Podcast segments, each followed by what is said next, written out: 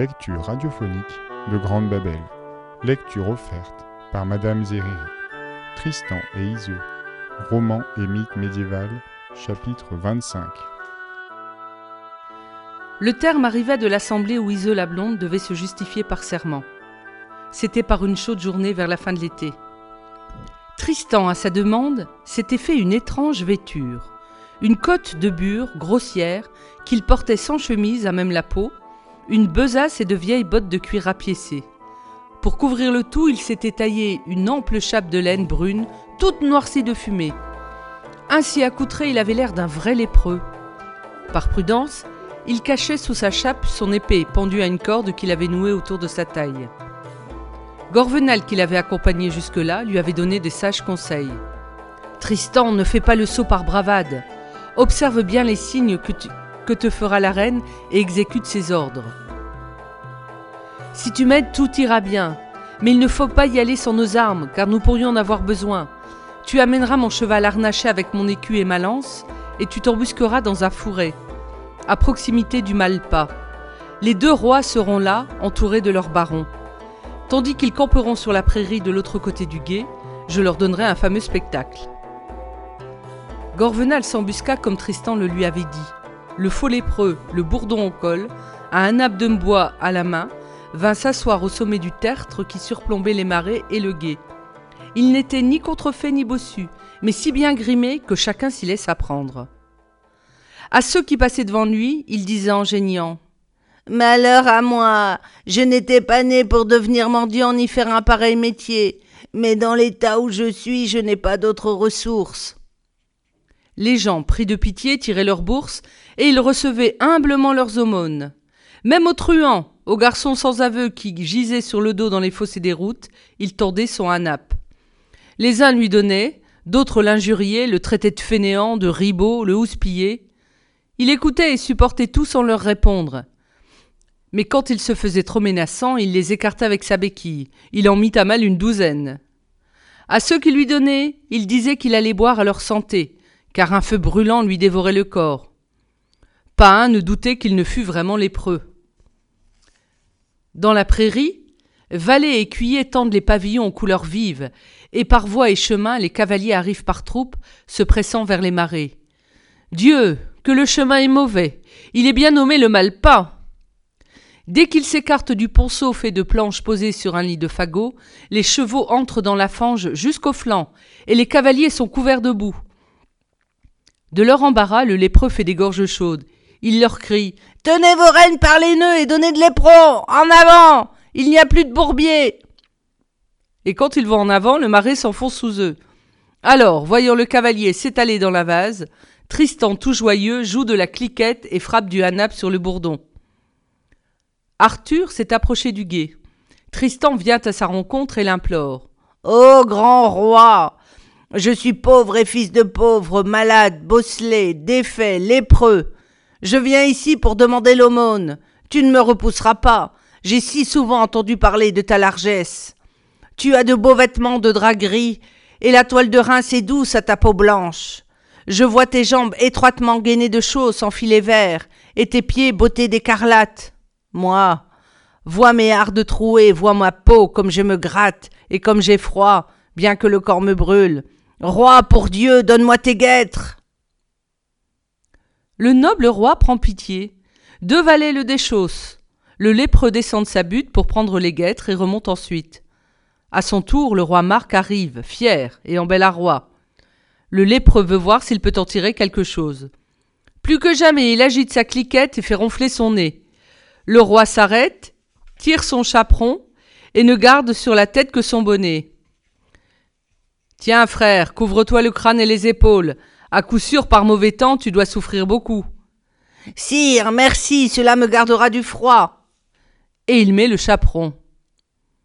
À grand-peine, Marc a traversé le Malpas et rejoint Arthur qui, sur la rive relevant de son royaume, se divertit avec ses hommes. Dès l'abord, il l'informe d'Iseux. Elle vient, fait Marc, avec le sénéchal d'Inas de Lidan qui s'est chargé de l'escorter. Mais comment va-t-elle traverser le bourbier de ce Malpas Au même instant, deux des barons félons, Desnoilans et Gondoïne, parviennent devant le guet.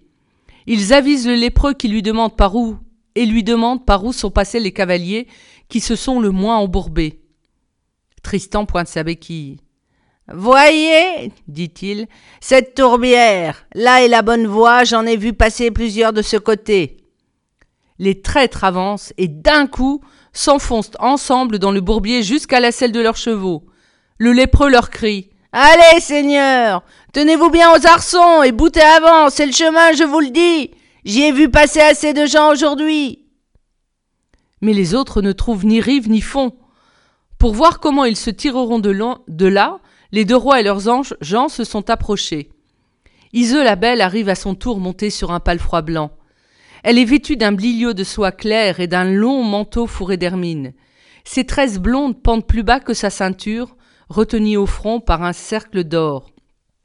À grande joie, elle voit ses envieux dans la boue et son ami juché sur le tertre, affublé en truand. Elle en rit de bon cœur. Et Tristan, tout joyeux, frappe du hanap sur le bourdon et fait marcher sa cliquette. Tous ceux qui sont là rient aussi tant qu'ils peuvent. Le, lépreux alors interpelle interpelle dénoilant. Attrape mon bâton, Bossire, prends-le Tire à deux et bien fort Et quand le traître a bien pris la béquille, Tristan le laisse choir à la renverse et crie d'une voix de fossé. Je ne peux pas te retenir Le mal a engourdi mes mains, il a pris toutes mes forces Il y a bien maintenant autour des deux rois cent barons qui se divertissent à regarder les deux, félons patauger dans la boue. À grand-peine, ceux-ci se déprennent de la fange. Il leur faut quitter leurs vêtements et aller se baigner avant de se présenter à l'assemblée. Iseux, qui était descendu de sa monture, fait signe à Tristan qu'elle va à son tour passer le guet. À ses côtés, Dinas s'occupe d'aider la reine. Dame, lui dit-il, vous allez salir votre robe en traversant ce marécage. Je serais fâché qu'il vous arrivât quelque dommage. Iseux s'en rit, car elle avait son idée en tête.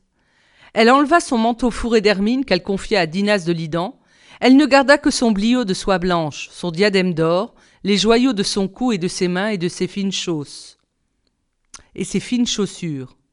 D'un clin d'œil, elle fit comprendre au sénéchal qu'elle n'avait pas besoin de lui pour traverser le gué. Dinas s'éloigna, suivit la rive et finit par trouver un autre gué un peu plus bas, où il passa sans encombre. La rusée savait bien qu'on observait de l'autre bord. Elle vint à son palefroid et plus prestement que n'eût fait un écuyer, elle noua sur l'arçon les languettes de la housse, glissa les sangles sous la selle, ôta le mort et le poitrail, puis, cinglant l'animal de sa badine, elle le fit entrer dans l'eau si bien qu'il passa seul le marécage et atteignit l'autre rive. Iseux voyait de l'autre côté les deux rois et leurs vassaux et se divertissait de leur surprise. Qu'allait-elle devenir au passage du Malpas, privée de sa monture? On la vit soudain marcher vers l'entrée du pont de Fascine et s'adresser au lépreux, perché sur son tertre. Truand, je ne veux pas me salir en traversant. Tu me porteras sur ton dos, comme un âne, appalant sur les planches du ponceau. Noble reine, ne me demandez pas pareil service. Je suis malade et ne tiens pas sur mes jambes tant le mal m'a affaibli. Peu me chaud, hâte-toi et courbe les chines. Le lépreux obéit, il baisse la tête et incline son dos. Elle monte sur lui à califourchon. Lui se raidit, s'appuie sur son bâton, va vers les bois de traverse et marche comme à grand-peine, boitant, faisant mine de souffler et de glisser parfois dans la boue. Quant à Iseux, très à l'aise, jambes de ci, jambes de là, elle serre fortement le lépreux entre ses cuisses et de la main, tâte son dos.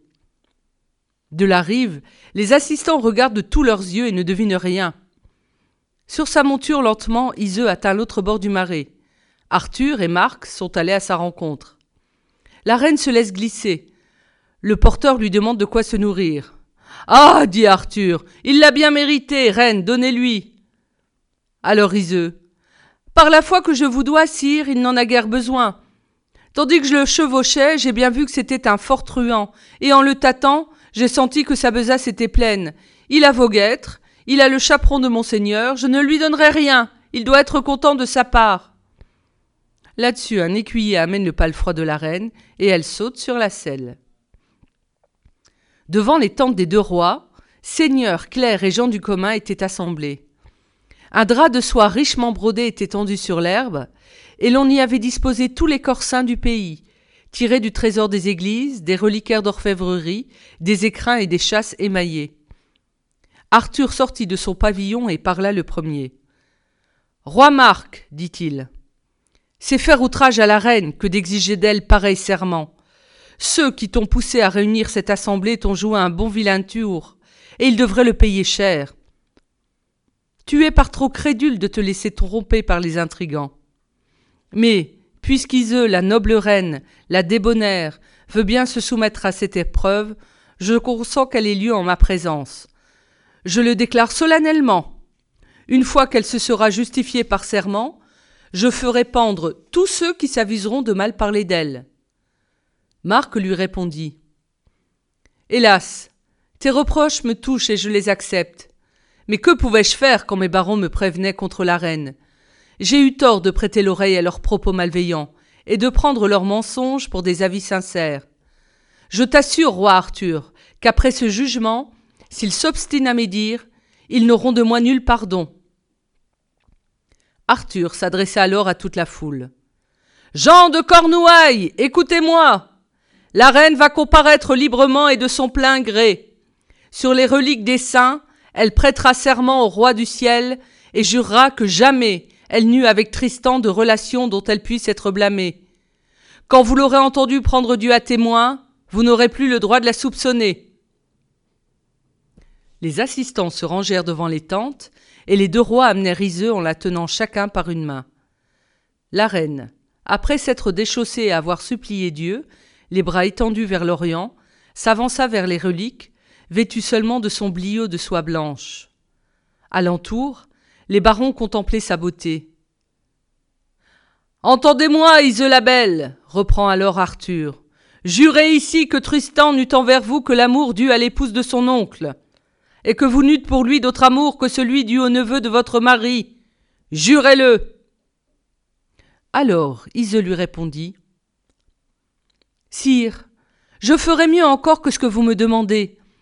Afin que le roi Marc et tout le peuple de Cornouailles soient entièrement sûrs de moi, devant Dieu et toute la cour céleste, sur ces saintes reliques et sur toutes celles qui sont par le monde, je jure que jamais homme n'est entré entre mes cuisses, sinon le roi Marc, mon époux, et ce lépreux qui tout à l'heure me porta sur son dos comme une bête de somme. Elle étendit alors la main droite au-dessus des corsins, et d'une voix forte et assurée, elle prononça la formule sacramentelle selon les rites de la Sainte Église. De même que j'ai dit la vérité, ainsi puisse le Dieu Tout-Puissant me venir en aide. Un grand silence se fit parmi le peuple, et les barons, comme s'ils avaient attendu que Dieu se manifestât par un signe sensible, mais rien ne se produisit. La première, Iseux rompit le silence et dit Roi Arthur, vous avez entendu ce que j'ai juré de mon mari et du lépreux.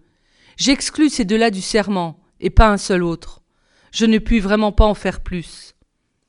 Arthur répondit Tous ceux qui ont entendu la formule de ce serment conviendront qu'on ne peut plus rien exiger de plus. La reine n'était tenue à se justifier qu'à l'égard du seul Tristan, et elle a prêté un serment qui s'applique, le lépreux excepté, à tous les autres hommes. Malheur à qui désormais la soupçonnera. Le roi Arthur s'adresse une dernière fois au roi Marc, en présence de tous les barons. Roi, nous avons bien vu et entendu la justification d'Iseux, elle ne laisse plus rien à souhaiter. Que les félons et les mauvais, j'en pourrais dire les noms, se le tiennent pour dit, que jamais il ne laisse plus s'échapper une calomnie. Car, en paix ou en guerre, si j'apprenais qu'on dise de la reine Iseux quelques mauvaises paroles, rien ne m'empêcherait de venir moi-même la venger. Noble sire, fait Iseux, grand merci à vous. De l'assistance, des acclamations montent à l'adresse de la reine. Dans la foule, les félons et leurs amis se cachent et se perdent. Puis chacun retourne chez soi, Arthur à Durham et Marc à Tintagel. Quant à Tristan, après avoir entendu de loin le serment, il avait rejoint Gorvenal dans un fourré, et tous deux regagnèrent ensemble la cabane du forestier.